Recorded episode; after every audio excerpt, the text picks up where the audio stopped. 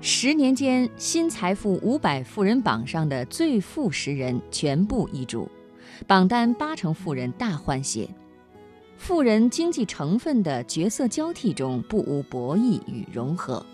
双方间的虚实之争更已绵延数年。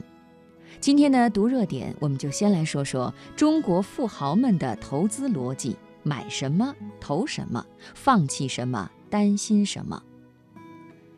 现今我们已经离不开巨富织就的生活，尤其是来自互联网加的富豪们，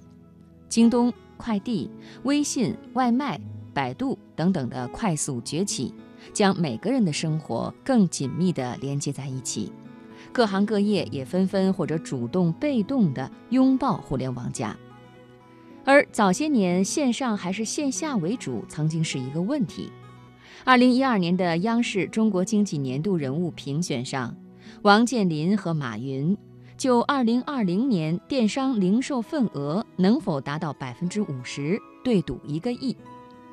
第二年，在相同的场合，董明珠和雷军就小米与格力营业额高低再来了一场十亿赌局。而今，线上加线下，鼠标加水泥，已经是品牌厂商一致的渠道布局。不仅无一不可偏废，而且各自功能分也清晰。比如以苏宁电器转型苏宁云商为代表，传统的连锁商业企业几乎都已经开辟线上商城，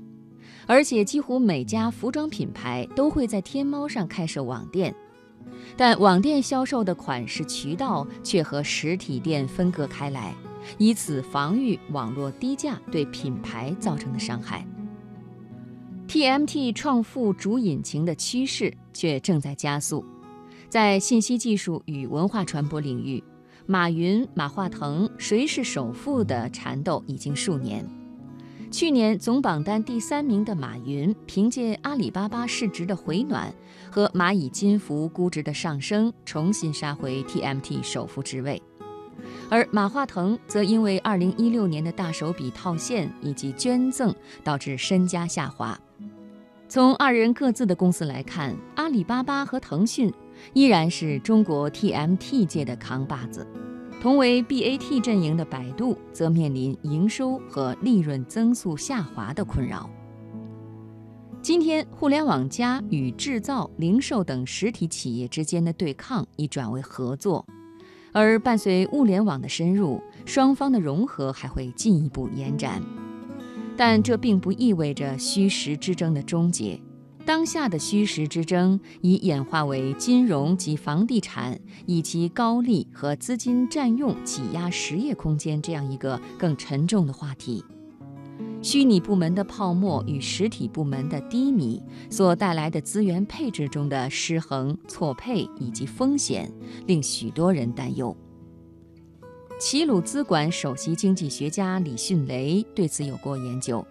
他认为，作为一个发展中国家，中国金融业所创造的 GDP 占了百分之八点八，这一水平明显高于日本、还有美国以及英国。今年金融服务行业上榜富豪的人均财富达到一百七十四点四亿元，同比去年激增百分之四十六，成为最赚钱的三大行业之一。无论是互联网加还是传统制造业富人，无不把金融视作志在必得之地。在房地产领域，富人榜上地产富人从数量上来说已经过了鼎盛时期，继去年被 TMT 富人人数赶超之后，今年又被综合类富人数量所超越。二零一七年综合类富人数量多达七十二名，比去年多了九位，也超过了今年房地产富人的六十三名。多元化布局在榜单多位富人身上有所显现，尤其在地产行业，在国家针对热点地区有史以来最严调控措施的连连打压之下，多位大佬级人物已经表示后市不容乐观。从近期来看，随着保险业大跃进阶段性结束，银监会紧锣密鼓调查银行委外贷款去向，证监会收紧对借壳上市、定向增发等方面的政策，这些监管上的动向，无疑都是为了去掉虚拟泡沫中不必要的杠杆，督促资金回流实体，大力振兴实体经济，以减轻对整个经济脱实向虚的担忧。从一级市场 IPO 来看，影视娱乐等轻资产类公司鲜见过会。而一些耕耘了数十年的老牌制造企业却成功 IPO，如飞科电器、欧派家居等，无不是在实业中成名已久。监管之棒所期待引导的是中国经济转型和资源配置的终极方向：物联网、线上线下相倚、产融对接、虚拟实体互通。其实，新富旧富之间并非是彼此对立而又割裂的存在，你中有我，我中有你的利益格局，恐怕更为贴近现实。比如，雷军的小米已经成为家电制造龙头美的的第九大股东，小米的对手 OPPO、vivo 依靠三四线线下渠道，农村包围城市，线下绕过线上，带动其重要股东段永平今年上榜。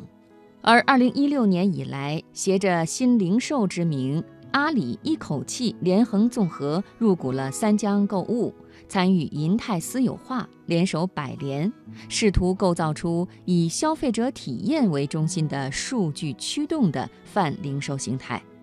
从单一零售转向多元零售形态。而在富人榜上，京东入股的生鲜超市永辉超市的张轩松兄弟俩。在榜单上名次连年上升。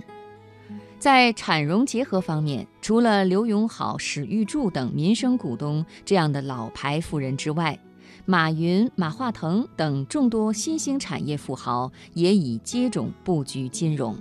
同时，相比在国内及其金融牌照获取垄断性资源，一些具有前瞻精神的大鳄已出海，并购市场经验丰富的金融机构。如泛海卢志强以二十七亿美元收购美国保险公司，最近又并购了 IDG；蚂蚁金服拟以十二亿美元收购全球第二大汇款服务公司速汇金；陈天桥一边收购了上市的小额贷款公司，同时还收购了美国的大型资产管理公司美盛集团百分之十五的股权。无疑，实体与虚拟经济并非二元对立。即使短期内资本可能脱离实体，但其根本仍以实体的业绩为依归。